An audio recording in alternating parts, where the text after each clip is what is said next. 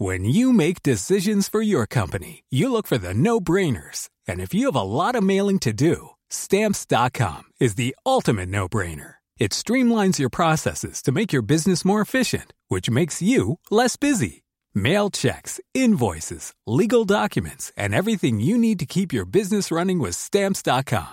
Seamlessly connect with every major marketplace and shopping cart. Schedule package pickups and see your cheapest and fastest shipping options from different carriers with rates up to 89% off USPS and UPS rates. And with the stamps.com mobile app, you can take care of mailing and shipping wherever you are. Make the same no-brainer decision as over 1 million other businesses with stamps.com. Sign up with code program for a 4-week trial plus free postage and a free digital scale. No long-term commitments or contracts. That's stamps.com.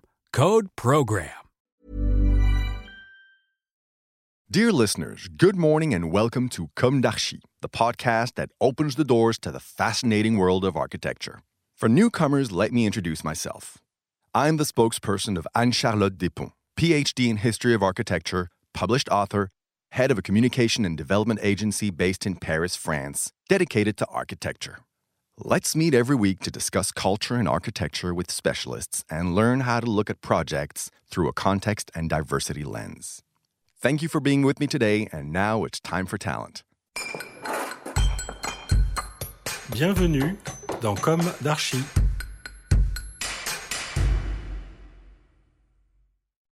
Dear listeners, I am Esther and I am delighted to come back to you today on behalf of Anne Charlotte. We come together around the Bond Society project Porte de Montreuil in Paris.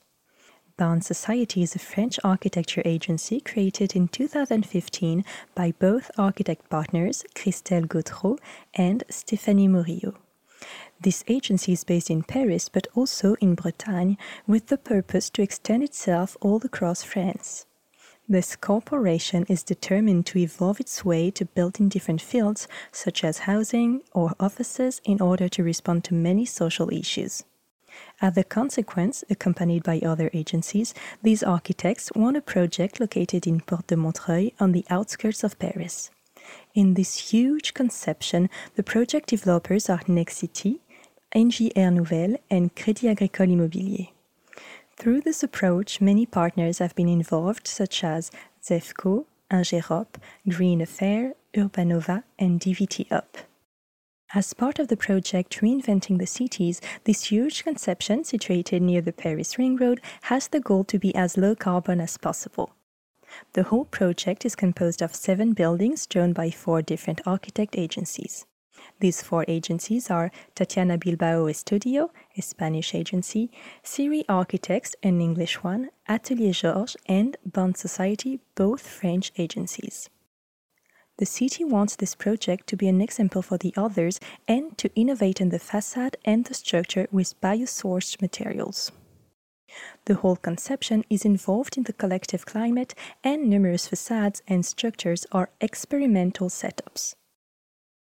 On the other hand, the agencies are willing to achieve reversible programs. Indeed, all the offices can be easily transformed into housing units. On the urbanism aspect, the ground floors of the buildings are also the ground of the city. This idea ensures the success of the global project at the human scale. The users discover an architecture anchored in its context with the closeness of the urban form. The streets become an area in movement with the cohabitation of the diversity of uses. An urban path is created which encourages the users to walk. The seven buildings have their own specificity, but they share urban and architectural elements in order to create a coherent area. Porte de Montreuil has been designed with four main architectural intentions restore the nature's position in the city, create sustainable architecture which enhances the city, mold a new face for Les Puces de Montreuil, design a brand new and calm urban place facing the Grand Paris.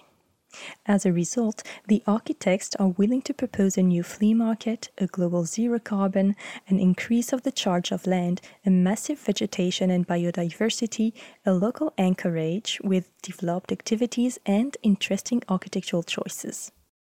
The architecture agencies have split the whole project four ways. The first building, Lot 1, gathers offices for the Arc de l'Innovation startups, young corporations upstairs, and co working spaces on its ground floor. This building's goal is to relocate the production in the city. This construction is a seven stories building made with mixed wood and stone structure and concrete of hemp.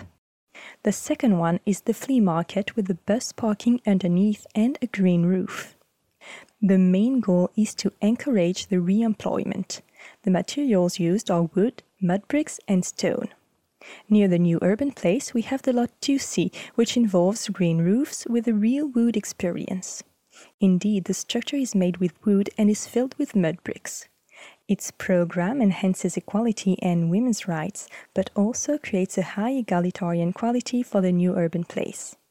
The original one is Lot 3.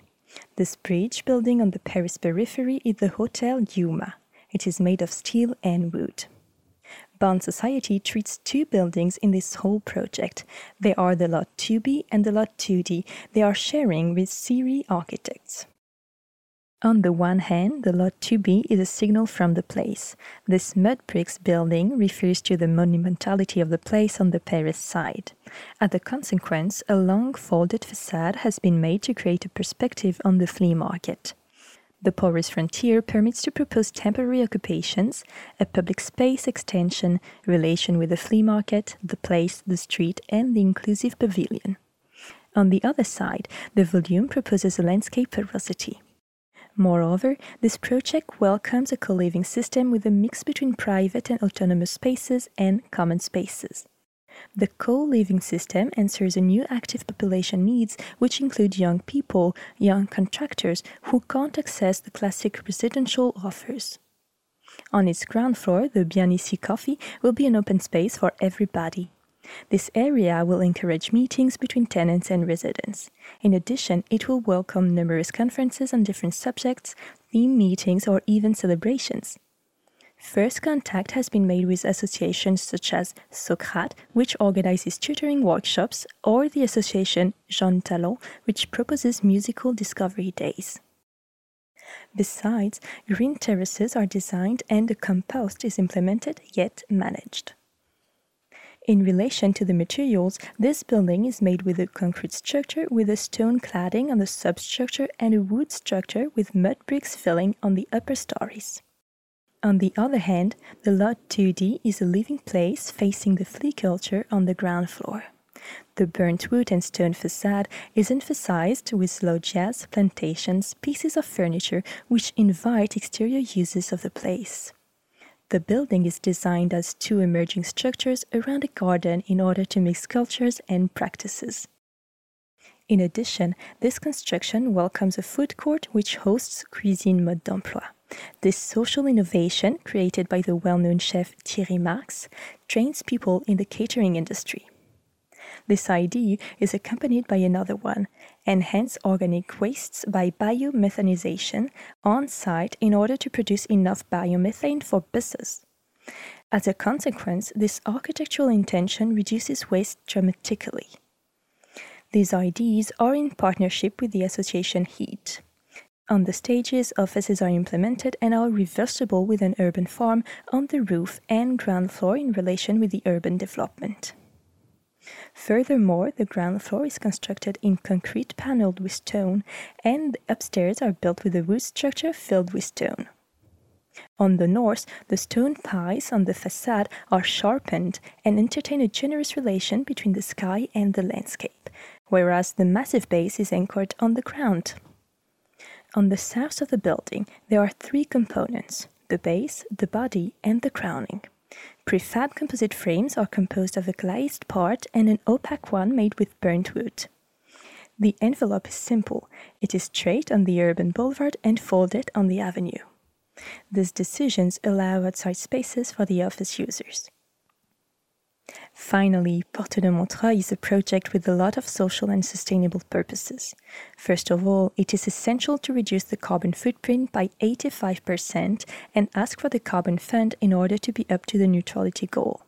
As a result, 80% of the superstructure is in wood or in massive stone, and 100% of the facade of glazed windows will be in biosourced materials. These materials are chosen according to the production site and the resource location.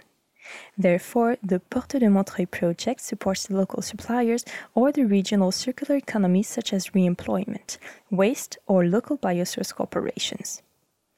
Thus, the whole project can become an example for future buildings and architectures. In addition, there is a real concern about climate changes.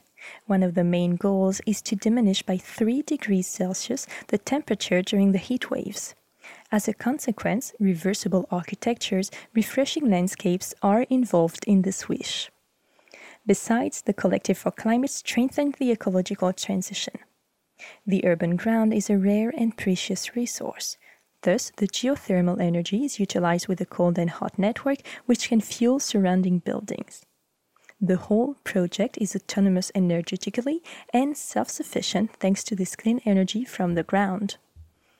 With the same idea of clean energy, the architects want to support the advent of alternative fuels on the metropolitan scale and the possible evolution of the GNV station. This alternative fuel is important for the new bus station of the RATP in the Lot 1 building.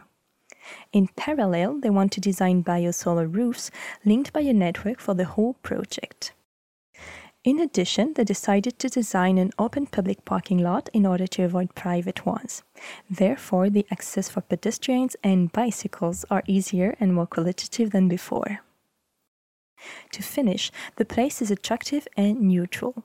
The place designed in Porte de Montreuil is the model of a high egalitarian quality and promotes the equality between men and women. To sum up, the Porte de Montreuil project has many purposes to achieve the biosource and reemployed materials for the buildings, clean energetic transition or equality between men and women show us the sustainable and social interests. Thus, this project is a perfect example for the future of construction and architecture. Thank you, dear listeners. This was Esther for Anne Charlotte. See you next week with our new Com d'Archi in English. Bye bye.